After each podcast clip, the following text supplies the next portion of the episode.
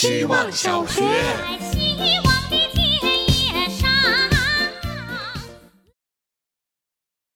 每天一分钟，大家好，我是小区。我平时也会看一些产品设计，除了椅子和灯被反复设计的，还有钟。我觉得钟确实是一个值得反复设计的东西，它可以体现人对时间的感受。最早的钟应该是那种靠太阳能驱动的，带着神秘气息，宗教感很强，控制着时辰，掌握着命运。直到现在，出生时间依然会被看成是一个人命运的一部分。慢慢的变成了钟楼，笨重高大。钟楼是那个时代最高的建筑，代表对时间的尊重和敬畏。人都会按照同一时间进行活动。慢慢的时间的权力下放，出现了个人的钟，时间给人的感觉变得私密。我把我认为最厉害的设计称为钟点设计，意思就是看到它，你会觉得这个东西没有必要再设计下去了。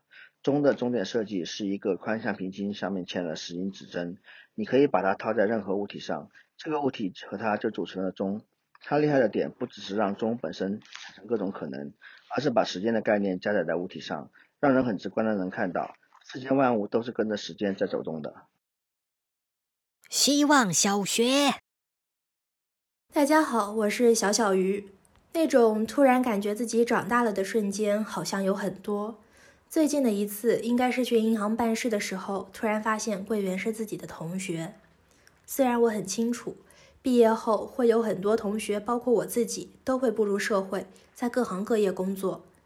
但是看到曾经一起学习的同学，现在在社会运转的某个环节中勤恳工作，感觉还蛮奇妙的。好像我们都被社会运转的齿轮带到为他人服务的传送带上，步入新的阶段。过去是学生，是孩子，每次考试时免费接送的爱心出租车，校外早早搭好的避暑帐篷，好像所有人都在为我们提供帮助和服务。现在是医生，是老师，是公司职员，在柜台前为客户办事、解答专业问题，在讲台前传授知识、教导学生，在诊室问诊开方。我们站在了曾经的对面上，成为那个大人。希望小学，大家好，我是小大人，今天想聊聊暧昧这件事儿。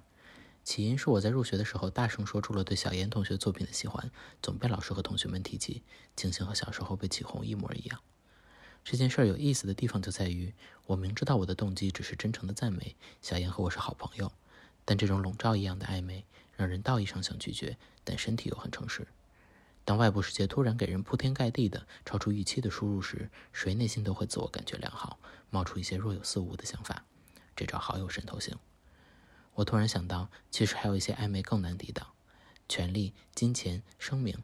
我面对这些欲望本就经常态度模糊、口是心非，说不定哪天他们就会使出暧昧这招包裹住你我。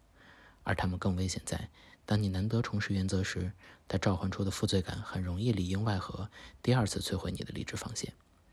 所以，如果到那时，希望今天的这个小小的暧昧剖白可以帮到我们，识别自己的洋洋得意，承认自己的想要，不要为此自责。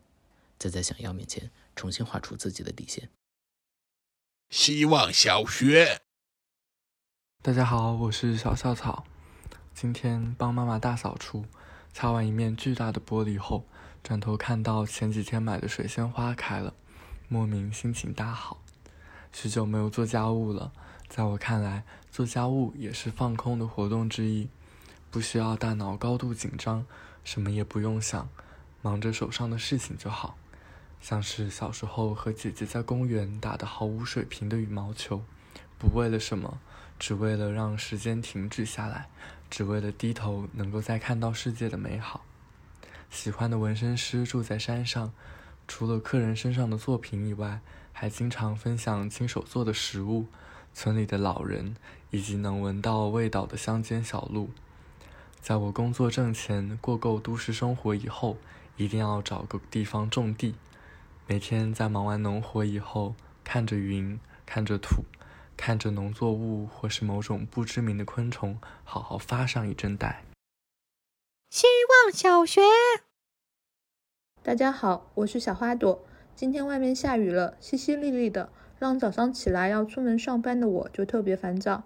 因为在我的意识里，下雨就代表着到处湿漉漉的，出门要带伞，走路会湿鞋，很是麻烦。这大概也是一种刻板印象吧。想来前两天和同事一起做了个心理测试，叫做雨中的你，用情景化探索你与压力的关系。